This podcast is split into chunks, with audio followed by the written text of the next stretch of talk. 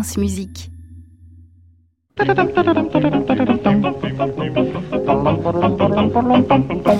Et comme tous les lundis, on termine cette matinale avec la chasse aux clichés. Euh, comme tous les lundis, bonjour Aliette Delalleux. Bonjour Clément Rochefort, bonjour à tous. Ce matin, Aliette, euh, vous nous parlez des enfants prodiges.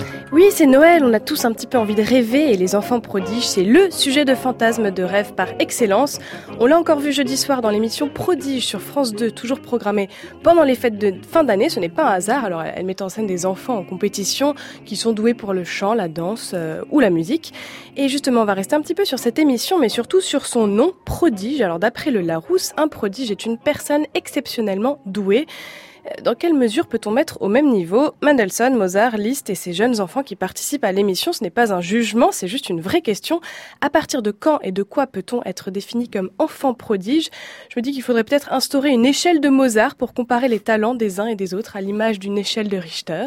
Alors, en mentionnant euh, Mozart, vous abordez euh, un cliché sur les enfants prodige, Aliette. Et oui, le cliché qui consiste à toujours relier enfant prodige à Mozart. Or, dans l'histoire de la musique, le petit Wolfgang est loin d'être le seul doté de dons musicaux exceptionnels. Mendelssohn, Liszt, Handel, Beethoven, Schubert, Strauss, Saint-Saëns, Telemann, Purcell, la liste est longue et les talents extraordinaires mais différents.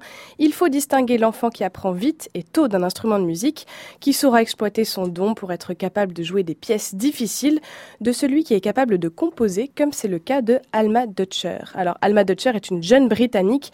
Elle a déjà composé un mini-opéra, un opéra, une sonate pour piano, un concerto pour violon et elle n'a que 11 ans.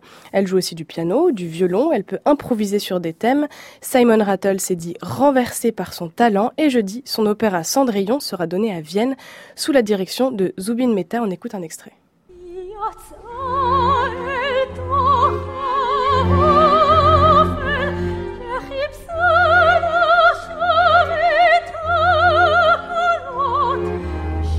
Voilà un extrait de Cendrillon composé par une jeune Britannique de 11 ans.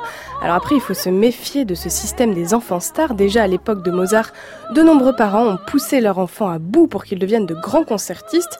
Ce fut le cas notamment pour Beethoven. Son père n'avait qu'une idée en tête, faire de son fils un virtuose. Il abandonna, abandonna l'école à 11 ans et heureusement pour lui, la musique lui réussit à travers la composition. Mais ce ne fut pas le cas de bien d'autres enfants. Et ce message caché, Aliette, pour les parents des jeunes musiciens Un message même assumé pour les parents, mais aussi pour les professeurs. Il est inutile de forcer un enfant à apprendre d'un instrument dans un but unique d'être le meilleur. La musique est et doit rester un plaisir pour le musicien, pour les professeurs, pour les parents et pour les oreilles des auditeurs.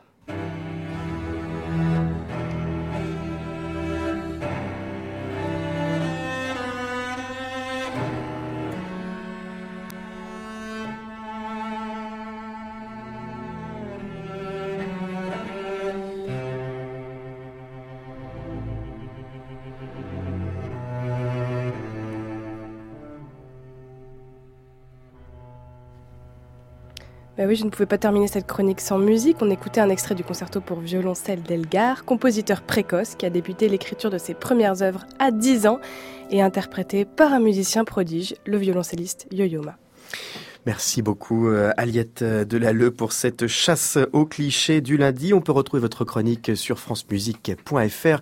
On peut la réécouter, on peut la podcaster et puis dans quelques heures on pourra même la visionner. Retrouvez toute l'actualité musicale sur francemusique.fr.